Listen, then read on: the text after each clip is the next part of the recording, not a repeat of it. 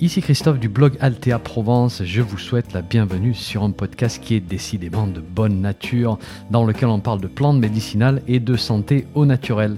N'oubliez pas de vous abonner à ma lettre d'information en suivant le lien dans le descriptif du podcast, c'est gratuit. Chaque semaine, je vous envoie des informations utiles et pratiques sur les plantes et la santé. Et puis au passage, vous allez recevoir un petit PDF cadeau sur la confection de produits maison à base de plantes. Allez, si vous êtes prêts, on démarre. 3, 2, 1, c'est parti. Bonjour, ces derniers jours j'ai reçu de nombreuses questions hein, sur les plantes et le coronavirus. Alors beaucoup de questions auxquelles je n'ai moi-même pas de réponse. Alors d'abord je ne suis pas un expert du coronavirus, hein, soyons clairs. Et ensuite parce qu'aujourd'hui des réponses, eh ben, on n'en a pas beaucoup hein, à l'heure actuelle. Mais on a tout de même pas mal de données scientifiques. Nous avons la tradition pour certaines plantes. Et donc, voilà, personnellement, ça me permet de prendre position et de vous proposer un avis. Et c'est vrai qu'en ces périodes de crise, je crois que c'est facile de, se réfugier derrière le, principe de précaution, derrière des peurs, et au final, on ne fait rien du tout. Et ça, c'est quelque chose que, que, je ne veux pas faire. Donc voilà, des certitudes, je n'en ai pas, mais je garde ma capacité à réfléchir, à faire des recherches. Et c'est sur cette capacité que je vais vous donner un avis sur ces questions. D'ailleurs, je vais vous mettre aussi toutes les références que j'ai utilisées dans l'article associé à cet épisode, hein, qui se trouve sur mon site, et le lien vers l'article se trouve dans le descriptif de cet épisode. Alors comme toujours, la mise en garde, hein, juste pour que les choses soient claires entre vous et moi, je ne suis pas médecin, je ne suis pas pharmacien, et ceci ne se substitue absolument pas à un avis médical.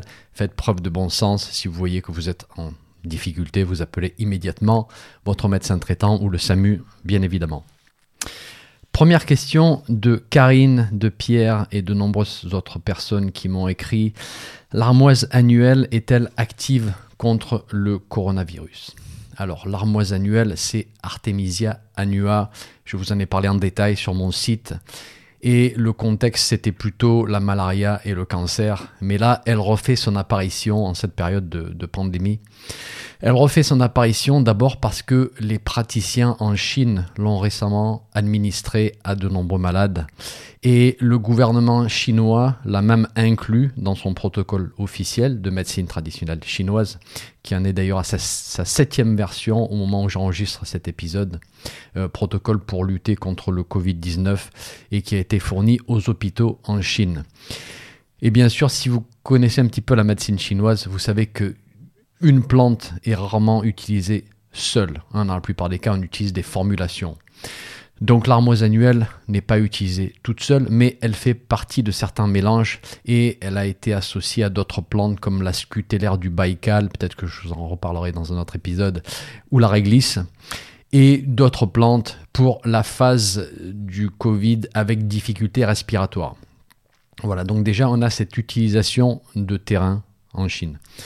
Ensuite, on a plusieurs publications scientifiques, dont une très récente de 2020, dans laquelle les chercheurs citent l'armoise annuelle comme, comme plante anti-coronavirus potentielle. Voilà. Et cette publication fait référence à une autre publication, celle-ci a été publiée en 2005, et elle démontre que l'armoise annuelle a une activité anti-coronavirus in vitro, attention, donc on parle là dans un tube à essai, et on parle dans cette étude de la souche SARS CoV-1, c'est-à-dire celle qui était responsable de l'épidémie de syndrome respiratoire aigu sévère qui a sévi de 2002 à 2004. Voilà, en ce moment, on est à la souche SARS-CoV-2. Donc au final, en fait, pas d'études considérées comme irréfutables par la communauté scientifique, mais on voit tout de même apparaître une certaine tendance qui, moi, me semble plutôt positive et plutôt prometteuse. Du moins, elle devrait ouvrir des perspectives et intéresser le monde de la recherche pour qu'on arrive à confirmer l'utilité de l'armoise annuelle dans le Covid-19. Mais cette ouverture, est-ce qu'on l'aura un jour? Hein, Ça, c'est le gros point d'interrogation. D'ailleurs, la maison de l'Artemisia, euh, hein, l'association que vous connaissez peut-être, a envoyé une proposition au gouvernement pour tester l'Artemisia annua dans le contexte du Covid-19. Euh, l'association a des stocks de plantes qu'elle a proposé. Elle a même détaillé un protocole d'études. Donc en gros, il n'y aurait plus qu'à s'y mettre si on avait un gouvernement qui est prêt à financer ce genre d'études. Voilà. Euh, alors aujourd'hui, la plante est plutôt difficile à trouver dans le commerce en France. Euh, c'est ça qui est un petit peu problématique. Il y a quelques années, on avait des arboristeries qui en vendaient encore. Et puis, au fil du temps, ces arboristeries se sont arrêtées d'en vendre parce que la plante n'est pas sur les listes officielles des plantes autorisées à la vente. Ce qui est vraiment dommage parce que la plante a une faible toxicité. Elle a une grande utilité. voir ma vidéo sur le sujet hein, si ça vous intéresse. Je vais vous dire ce que je vais faire moi personnellement pour le futur. D'abord, moi j'en ai en stock à la maison. Pas beaucoup, mais j'en ai encore en stock. Euh, donc ça, c'est très positif. Je vais continuer à en cultiver au jardin. Voilà ce que je vais faire parce que moi, je pense que c'est une plante qui pourrait bien faire partie de notre boîte à outils dans le futur.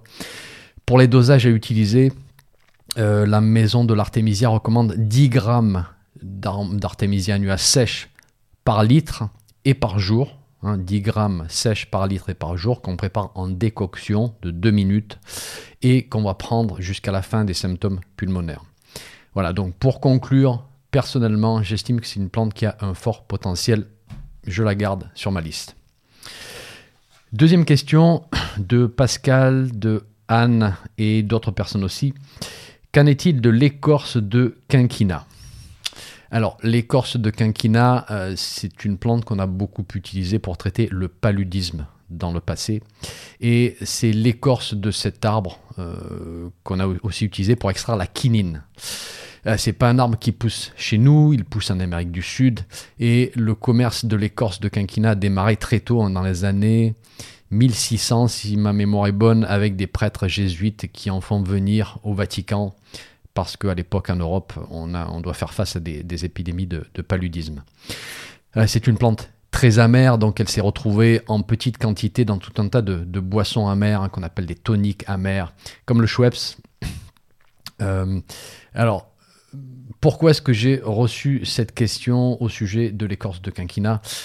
Bien parce que comme vous le savez probablement, on parle beaucoup de chloroquine en ce moment, et la chloroquine, c'est le substitut synthétique de la quinine, quinine qui provient de l'écorce de quinquina.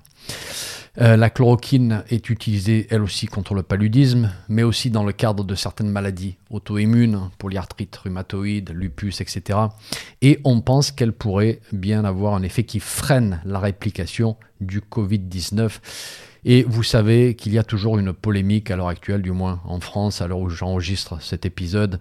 Euh, il y a ceux qui l'utilisent, il y a ceux qui pensent qu'il n'y a pas encore assez de données pour conclure. Je ne vais pas rentrer dans cet argument et je vais juste supposer que ce type de molécule a effectivement un intérêt pour freiner l'infection. Euh, alors il faut savoir que cette molécule de chloroquine a aussi une toxicité, elle peut entraîner des troubles, troubles cardiovasculaires graves par exemple, et peut même être potentiellement mortel. Donc ça c'est sous supervision médicale. Hein. Et euh, il faut savoir que la quinine, donc la version plus naturelle qui provient de, l'écorce de quinquina, a elle aussi une toxicité bien connue.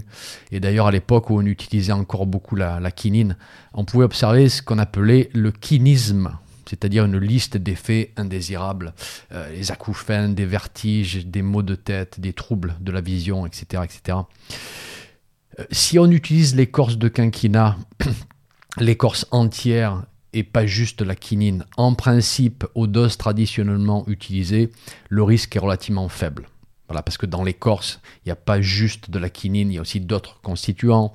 Donc on a l'avantage du, du, totem de la plante. Mais tout dépend aussi du contexte dans lequel on veut l'employer. Euh, comme tonique amer et digestif, on peut en prendre un petit peu, hein, donc euh, voilà, ce sont des quantités relativement faibles. Mais comme anti-infectieux, voilà, chez Valney par exemple, on voit des doses de 1 à 10 grammes de poudre par jour de quinquina jaune, donc des plages assez larges.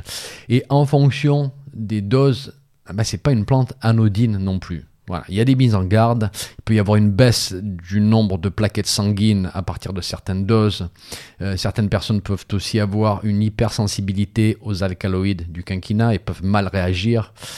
Donc voilà, elle a probablement du potentiel. Euh, il faut pas qu'on la mette aux oubliettes. Euh, on l'a utilisée dans notre tradition pour différents types d'infections et de fièvre dans le passé.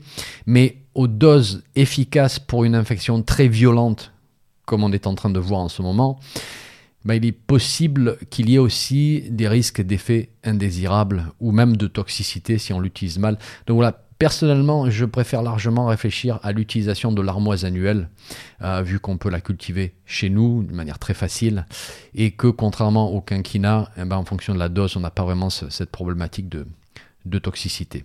Voilà pour le quinquina. Troisième question de Nelly. C'est quoi cette histoire de feuilles de sureau?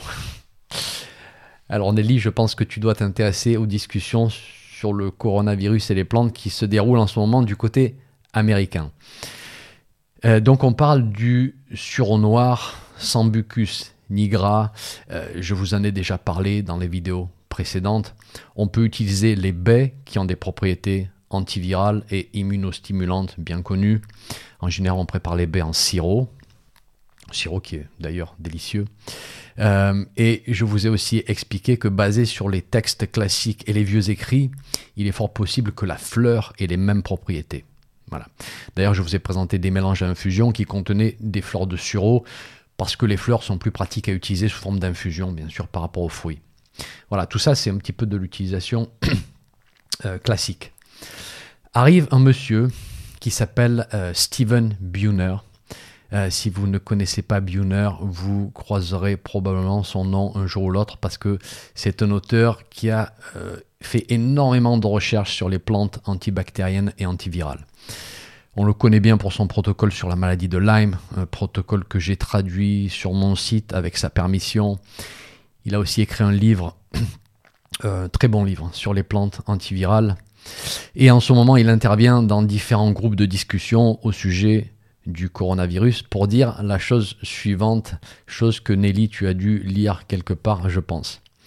Il dit que les fleurs et les fruits de sureau ne sont pas assez puissants pas assez efficace lorsqu'on traverse une infection aussi aiguë que le Covid-19.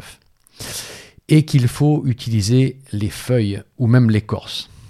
Et là, si vous connaissez un petit peu la botanique et les plantes médicinales, vous allez me dire, oula, attention, les feuilles et l'écorce de sureau noir sont toxiques. Alors, Buhner explique que ceci est grandement exagéré et que ces parties du sureau ne sont pas des poisons comme certains le disent si on utilise la bonne méthode de préparation. Voilà. En revanche, elles peuvent devenir émétiques, c'est-à-dire qu'elles font vomir. Et c'est probablement le seul risque d'après Buhner. Alors, l'écorce, c'est la partie la plus émétique, celle qui fait le plus vomir. Ensuite, les feuilles, et ensuite euh, les baies et les, alors les, fleurs très très peu, mais les baies chez certaines personnes très sensibles, en particulier les baies fraîches, elles peuvent avoir ce petit effet-là. Et voici l'élément clé. Si on fait cuire la plante, les substances problématiques, qui sont des hétérosides cyanogènes, sont détruites en très grande partie. Et pour illustrer cette euh, destruction des hétérosides, Buhner donne l'exemple des feuilles fraîches de manioc. Alors vous connaissez peut-être la consommation de la racine de manioc en Afrique, mais on peut aussi consommer les feuilles et les feuilles sont très riches en, ces hétérosides cyanogènes, ce qui leur donne leur toxicité. Elles contiennent 69 mg d'hétérosides par kilo de feuilles fraîches. Et les études montrent que si on fait bouillir ces feuilles pendant 30 minutes, la quantité d'hétérosides sera réduite à 1,2 mg par kilo de feuilles. Donc on passe de quasiment 70 mg à 1 mg, ce qui les rend tout à fait propres à la consommation. Donc ces hétérosides problématiques sont détruits à la chaleur et il faut faire donc cuire ces parties du sureau. Et d'après Buhner, les feuilles et l'écorce de sureau noir sont largement, largement plus antiviraux et plus efficaces que les baies ou les fleurs. Et donc, il conseille de faire, hein, pour une infection très sévère comme celle au Covid-19, il conseille de faire la préparation suivante. Alors, on fait cuire 120 grammes de feuilles de sureau sèches ou 60 grammes des feuilles fraîches dans 2 litres d'eau et on va faire réduire le liquide de moitié. Ensuite, on laisse refroidir, on filtre le liquide et puis on rajoute de l'alcool pur afin d'obtenir un liquide qui titre à 25 degrés. Alors je ne sais pas si vous connaissez cette méthode pour conserver une infusion ou une décoction plus ou moins indéfiniment. Vous la stabilisez avec de l'alcool. Voilà. Donc là, dans la préparation de, de idéalement, il nous faut de l'alcool à 96 degrés. Alors attention, de l'alcool de consommation, de l'éthanol pur de consommation, pas d'alcool dénaturé, c'est toxique. Et là, on utiliserait un quart d'alcool pur avec trois quarts du liquide obtenu. Et on pourrait appeler ça une décoction stabilisée à l'alcool. Et vu que le titrage est autour des 25 degrés, eh ben en fait, on peut garder la préparation à température ambiante sans problème. Voilà. Alors sinon, si vous n'avez pas d'alcool pur, une fois que vous avez filtré ce liquide, hein, je vous rappelle que vous avez réduit de moitié, eh ben en fait, Buhner dit qu'on va le... Il conseille qu'on le remette sur le gaz, on le refait chauffer, et on réduit encore de moitié, encore une fois. Ensuite, on laisse refroidir. Et là, on va rajouter la même quantité euh, d'alcool à 50 degrés que de liquide. Alors, alcool à 50 degrés, peu importe, vodka ou rhum. Le rhum, c'est un petit peu plus facile à, trouver à ce titrage-là. Donc, si au final, il vous reste 100 mg euh, de décoction réduite, vous allez rajouter 100 ml de rhum à 50 degrés. Et si vous faites votre calcul, ça vous fait un titrage autour des 25 degrés. Et si vous êtes un petit peu confus au sujet des quantités et des préparations, allez voir dans l'article sur mon site, l'article associé à cet épisode. Je vous ai fait un petit résumé de ces préparations-là. Voilà, juste pour clarifier les choses. Ensuite, il y a la question du dosage. Deuxième complexité, parce que Bioner propose des mélanges avec ce liquide, voilà, des mélanges avec d'autres plantes. Donc j'ai pas pu trouver le dosage individuel juste pour la décoction stabilisée des feuilles, mais je vais vous faire une estimation. Alors, dans le mélange que Buhner recommande, la décoction stabilisée représente un neuvième du mélange. Et il recommande d'utiliser une cuillère à café du mélange trois fois par jour jusqu'à une cuillère à café du mélange six fois par jour si l'infection très aiguë. Donc si je prends un neuvième de cette dose et que je la convertis en gouttes, ça nous fait entre 11 et 13 gouttes de cette préparation de 3 à 6 fois par jour selon l'intensité. Voilà. Et juste pour être clair, je n'ai pas encore fait cette préparation, je l'ai pas encore testé, donc je ne peux pas en parler en connaissance de cause, mais je vais le faire très bientôt. Et là, le gros avantage qu'on a, c'est que en fait, en nature, on a accès à la feuille largement plus longtemps que la fleur et le fruit. Et comme je vous disais, Bioner explique qu'on pourrait aussi utiliser l'écorce qu'on a fait bouillir, hein, comme les feuilles. Mais là, il ne nous donne pas les quantités d'écorce à utiliser pour les préparations.